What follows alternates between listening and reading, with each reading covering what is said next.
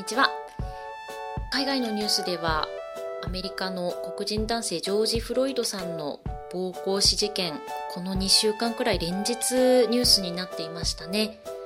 まあそこでやっぱりあのこの話題には触れなければいけないかなというふうにも感じましたので今回はまあ一体どういうことがどうして起こってしまってこれからどうなるのかという部分を、えー、まとめていきたいと思います。まず事実だけちょっと整理をしていきたいと思いますが5月25日アメリカで黒人男性のジョージ・フロイドさんが白人警察官の暴行によって死亡。8分46秒にわたって首を押さえつけられ窒息死。これによって、えデレク容疑者を含む4名が解雇され、まデレク容疑者自身は殺人容疑で逮捕されている状況です。実際に首を押さえつけられている様子の動画が SNS で拡散されたことで各地で反人種差別デモが広がりまして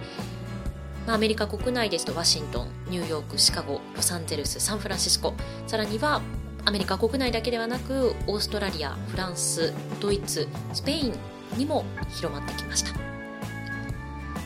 デモの初期は衝突もあったようでして例えば27日これは、えー、事件から2日後ですね。ミネソタ州ミネアポリスの警察署周辺で発砲、まあ、これはデレク容疑者が、え、在籍していた警察署ですがこちらで発砲があった。また29日には CNN のレポーターが逮捕される、まあ、これはあの中継中に、えーと、逮捕されてしまったので、まあ、その後あの釈放はされているということではあるのですが。そして31日インディアナポリスからシカゴに向かうデモで5名が死亡4400人が逮捕された。アメリカ国内では夜間外出禁止令が出される措置も取られている。というふうにあの報じられてはいますが比較的だんだんと平和なデモになりつつあるというのはいくつかのあのメディアで報じられていまして警察への攻撃は少ない状況というふうに報じられていますね。今回デモがこれほど大きく世界的に広がったのにはやはり SNS の力はあると思いますがあの SNS ってよくハッシュタグをつけてあの運動が広がるっていう動きが多いと思いますけれども今回の合言葉の一つとしてはブラック・ライフス・マター黒人の命は重要だですねこれプレジデントの記事によるともともと組織の名前だったということで2013年にやはり黒人に対する警察の暴行にがありましてこれに抗議する運動から生まれた組織ということですでただですねこのブラック・ライフスマターという言葉は黒人ばかりに焦点が当たっているのではないか黒人だけではなくて全ての人間の命は重要ではないかというあの考え方からオールライフスマターの方がいいのではないかというふうにちょっと意見が分かれている部分もあるようですね。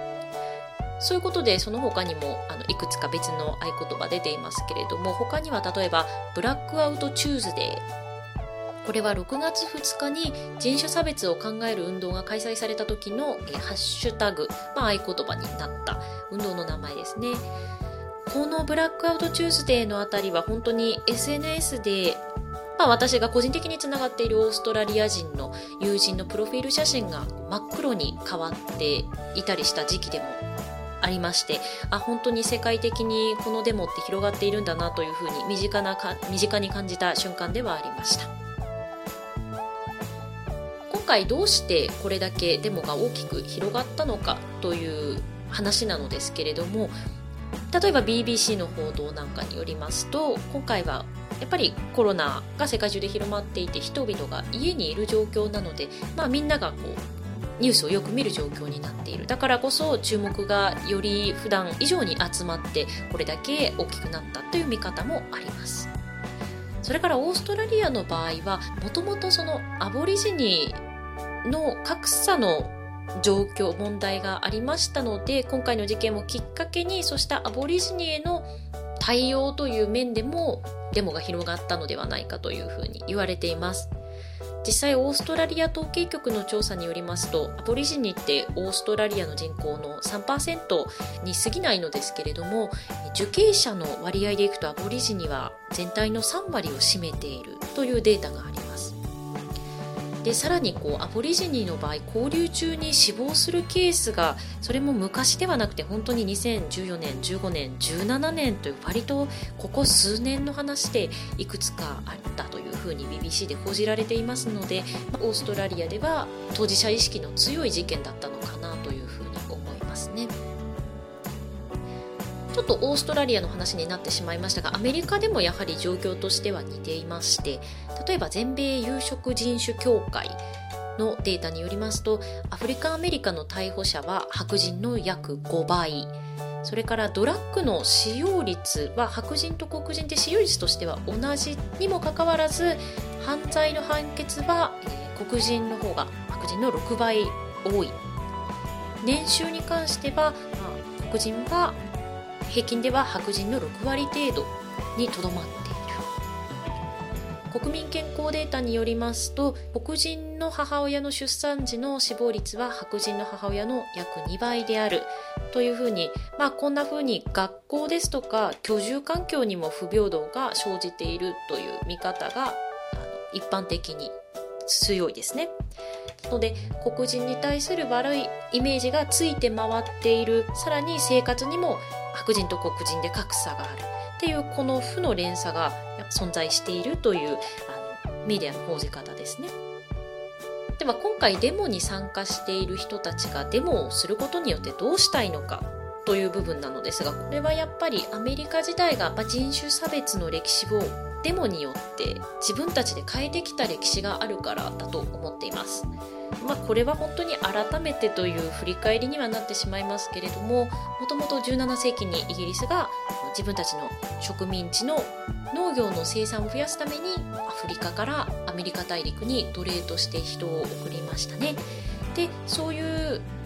背景がありましたので、まあ、黒人と白人の結婚が禁止だとか公共の乗り物は黒人と白人で別々に乗らなければいけない。でそれに反した人は逮捕されるっていうような社会でありましたね。でそこにかの有名なマーティン・ルーサー・キングが立ち上がってそういう差別的なバスに対するボイコットを呼びかけたりですとかデモ行進を呼びかけて1963年にワシントン大行進がありました。20万人30万人がデモを行進してで終着点のワシントンでマーティン・ルーサー・キングがあの有名な「I have a dream」のスピーチを行いました。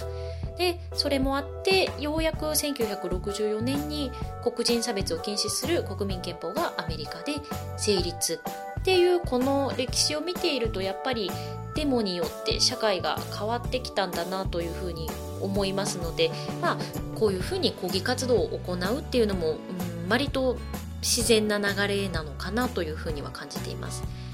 ただビジネスインサイダーの記事によりますと今回のデモはこれまでと少し違うという見方もあるようでしてこれまでは1箇所に人がたくさん集まって主要なメディアに取材をしてもらうことによって注目を集めてでその主張を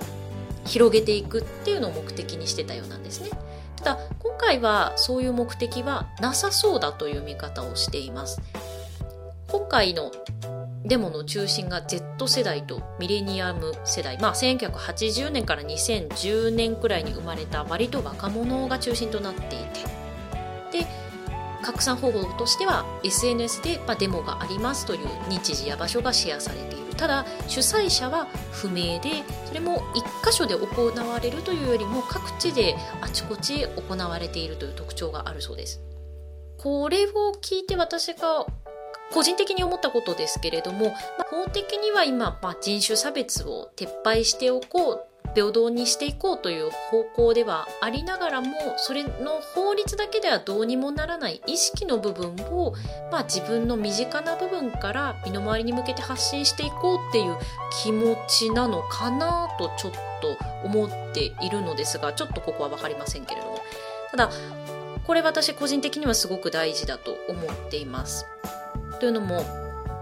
私ニューヨークに一度あの観光で行ったことがありまして本当にね、まあ、また行きたいなと思えるエネルギッシュで素敵な街ではもちろんあったんですよ。ただすごく引っかかったことが、まあ、今でも引っかかっていることが一つありました。それはですね結構やっぱり清掃員の方ですとか、まあ、運転手をされている方でアフリカンアメリカンの方それからヒスパニックの方がすごく目立つなっていうのは思ったんですよね。もちろんそういう仕事ってすごく大事な仕事です。しなくてはならない仕事なので職業差別をするつもりは全くないのですけれども何かこう特定の職業のに特定の人種の方が固まっている傾向を少しやっぱり肌で感じて人種の格差っていうのをなんとなくこう空気感で感じててちょっと胸が痛くなったんですよね。だからこういう環境が当たり前の状況で育ちますと例えば白人の方は中にはその他の人種の方を自分よりも下に見てしまう下地が空気でできてしまうんじゃないかなというふうに私は思って少し怖くなったのを覚えています。私自身はオーストラリアであのまあ、もちろん日本人なのでマイノリティとして生活をしていましたしやっぱりメキシコに滞在したことで中南米のヒスパニックの人には結構親近感を持っているところはありますのでっていうのもあったのでまあアメリカでそういうふうに感じたのかもしれないです。日本だとあんまり人種がすごく多様というわけではないので実感が湧きづらいかもしれないですけれども今結構東南アジアや他のアジアの地域から働きに日本に来ている人もいますので海外に自分が行かないとしても日本にいるだけでも無関係ではない話かなというふうには思っています。やっぱり自分がマジョリティに属しているほどマイノリティの立場のことを考えるべきだと私は思っていますしマイノリティが居心地が悪くならない環境づくりをマジョリティの方から働きかけて配慮していかなければいけないというのは考えています。日本人として日本にいる限りはもうそれ自体で自分が特権を持っているということになりますのでやっぱり私自身も含め日常からそれを自覚して別の立場の方に対して意識を持っていくっていうことは大事かなというふうに思っています。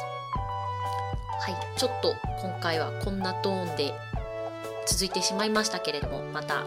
次週お会いしましょう。さようなら。